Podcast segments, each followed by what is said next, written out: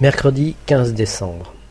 En dépit de l'épais brouillard et du crachin qui tombait depuis hier soir, nous avons décidé de prendre le chemin du retour.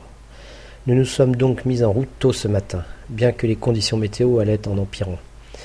Après seulement une heure de marche le long des berges détrempées de la rivière, sur un sol où nous nous enlisions à, à chacun de nos pas, nous avons finalement décidé de nous diriger vers la chaîne de montagnes sur notre gauche. Nous comptions y trouver un col assez facile à franchir il s'avéra que ce fut une grosse erreur.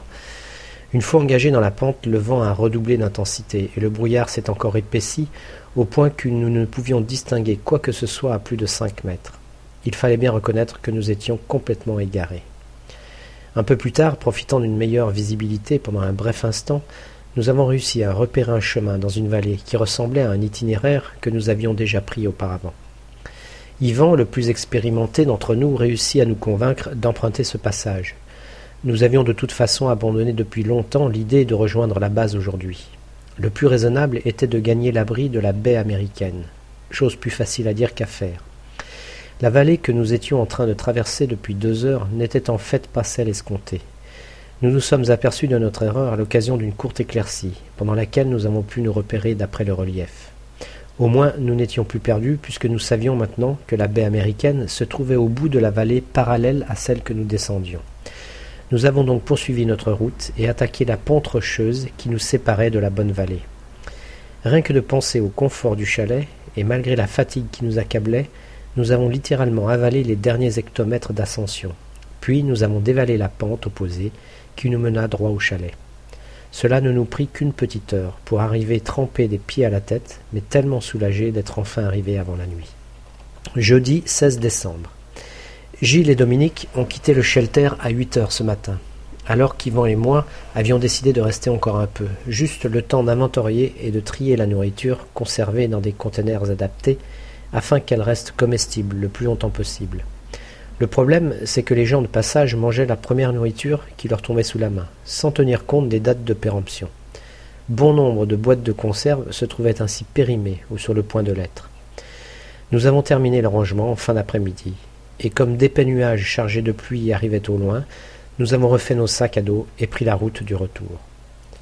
Vendredi 17 décembre. J'ai passé la majeure partie de mon temps à préparer le cadeau de Noël pour Dominique. Chacun de nous avait été tiré au sort pour faire un cadeau à quelqu'un, de façon à ce que tout le monde ait un présent sous le sapin le soir de Noël. Bien sûr, personne ne savait qui confectionnait un cadeau pour qui.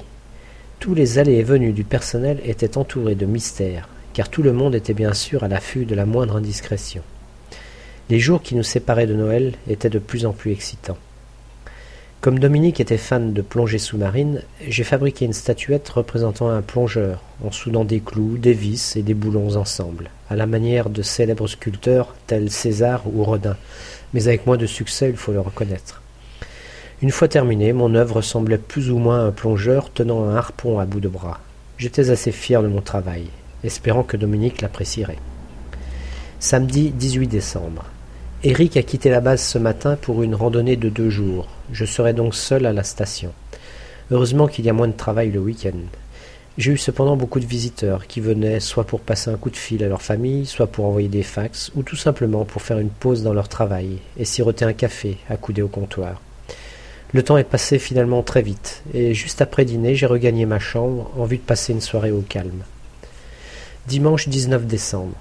La journée a été spéciale, à plus d'un titre. Tout d'abord, c'était l'anniversaire de Guillaume, que nous avons fêté dignement. Ensuite, nos amis créoles nous ont cuisiné un succulent repas typique de chez eux, c'est-à-dire très épicé. Nous avons donc bu plus que de coutume, pour éteindre le feu dans notre bouche. Ce repas était organisé en célébration de l'anniversaire de l'abolition de l'esclavage dans les colonies françaises. Enfin, nous avons eu la chance d'observer les premiers orques qui viennent d'arriver dans les eaux froides de notre archipel. Ils vont chasser dans les environs tant que les éléphants de mer mettront bas leurs petits, qui sont la nourriture préférée des orques. Lundi 20 décembre. Nous avons eu un orage assez violent durant la nuit, et ce matin j'ai fait l'inventaire des dégâts. Quelques lignes téléphoniques et la station météo ont subi quelques avaries. Mis à part cela, la journée était relativement calme, si ce n'est le vent qui a soufflé à près de 130 km heure. Mais ça, on commence à s'y habituer.